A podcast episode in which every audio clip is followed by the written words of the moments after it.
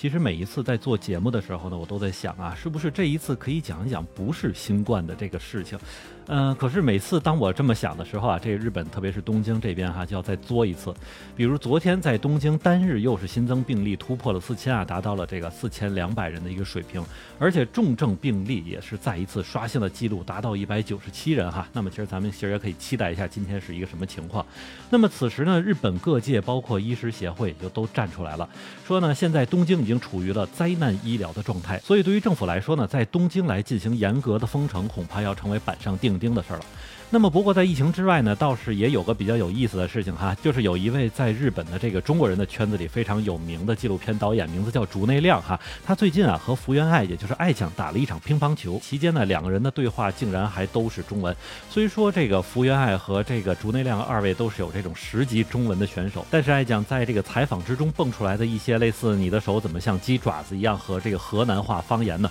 都会让人觉得特别穿越。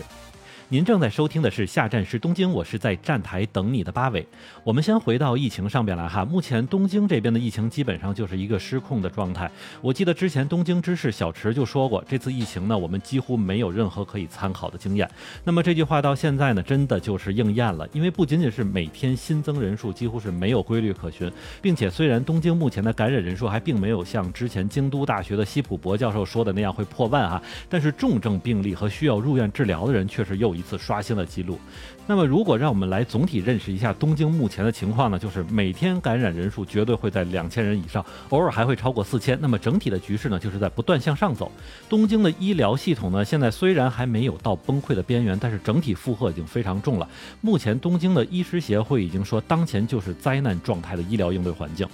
除此之外呢，还有像什么重症病例开始变多啊，而且在这个重症病例之中呢，中青年人的这个数量也已经多了，而且在整个东京地区呢，自己在家进行隔离治疗的人已经在两万人上下了，而且这里还得要说的是，有很多人并不是主动要求在宅，而是说没有办法被医院收治，所以呢，基于这种情况的增多，已经就有出现说自己在家隔离治疗时候意外死在家里的情况哈。我看了一下今天的新闻，就是有一个三十岁左右的人，他是在八月六号的时候被自己的家里人发现死在自己外边这个租的房子里边，那么他其实是在上个月，也就是七月二十八号确诊的新冠阳性，并且他自己还没有任何的基础病，但就是在这种情况下呢，他是在这个自己隔离治疗的过程中，身体出现了突然的恶化，结果导致了死亡。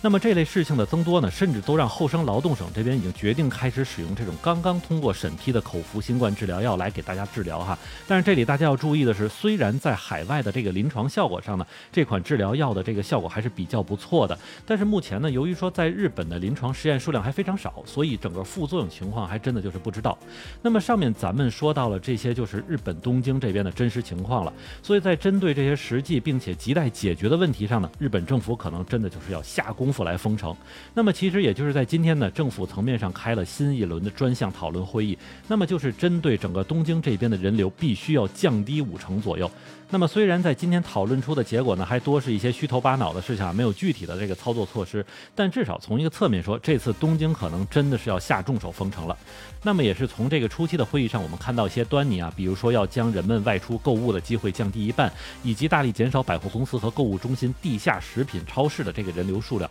因为这些地方呢都是被认为有很高的这个传染风险的地方。还有就是说要更进一步的加强这个人们在宅工作的这样一个事项。其实这点我们就可以来对比一下了。现在在咱们国内来进行严格风控的情况下，我们现在都已经回到了办公室，但是在日本这边呢，似乎只是一个刚刚开始啊。那么除此之外呢，还有包括尽可能避免外。出避免旅行，因为日本这边呢，马上就要迎来了夏休和这个盂兰盆节的这样一个夏季的长假的过程啊，所以说不进行这种跨县或者跨市的旅行呢，成为各各地政府的一个重中之重了。可就是在我做这份稿件的时候呢，我的同事也在反驳我说啊，说东京真的很难严格去封禁哈，因为大家人们这个心态已经是这样了。但是我个人觉得呢，也许这第五波疫情可能就是促进这件事情的开始啊，因为毕竟在东京每天暴增这么多病例的情况下，还有很多民众在自由出行，甚至还有像聚众饮酒派对等等这些问题啊。那么这一切其实都是天灾背后的人祸。那么作为东京政府乃至整个日本政府来说呢，呃，恐怕严格封城的措施确确实不会很快完成。但是如果我们还继续执行目前像空气一般的这个紧急事态呢，将会没有任何办法给防疫带来优势。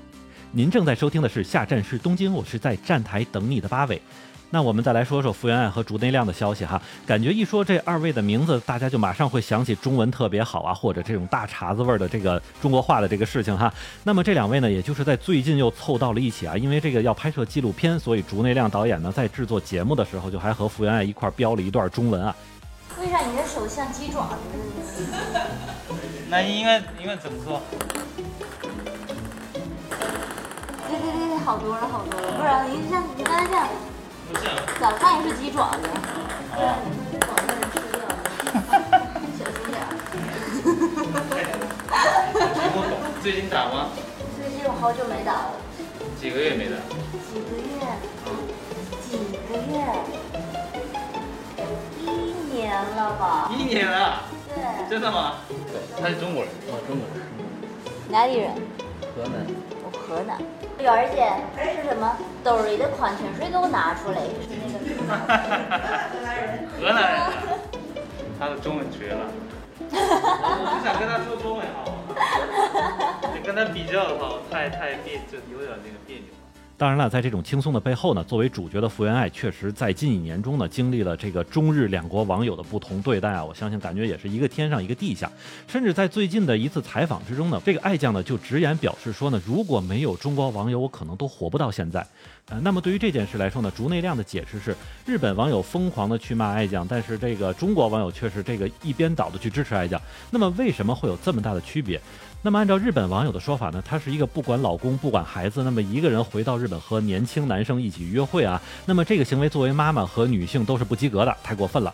但是如果一旦面对日本男性出轨的话呢，则很少有人在乎说这个不管孩子的这件事儿啊。所以日本的社会理念就是，就算夫妇两个人都在工作，那么管孩子呢一定是妻子的工作。当然，可能作为同样是日本人的竹内亮来说呢，这个时候呢有些话还不能说的太直白。相反，我倒是看到了一个人在这个推特上的评论还是不错的，就是说亚洲女性如果要得到尊重和解放，那么这个道路似乎要走的还是很久啊。但是另外一方面呢，我作为自己个人来看待这件事情呢，更多的一点还是觉得有些清官难断家务事儿的一个感觉啊。因为如果对于爱将自己婚姻中的一些事情要非要做一些评论的话，其实在排除一些猜测之后，似乎我们谁都不能找到一个唯一的答案。当然，中国的网友们喜欢这个爱将本身呢，除了他在乒乓球和中文上面的一些优势之外，还有像他比如说很可爱，然后本人很善良，而且很有拼劲儿这些事儿。所以这些喜爱他的原因，在面对他个人生活问题时候呢，似乎网友们对他本人有着更强的一个好的一方面的一个描述。其实至少到现在呢，作为我个人都还是非常常喜欢爱酱的哈。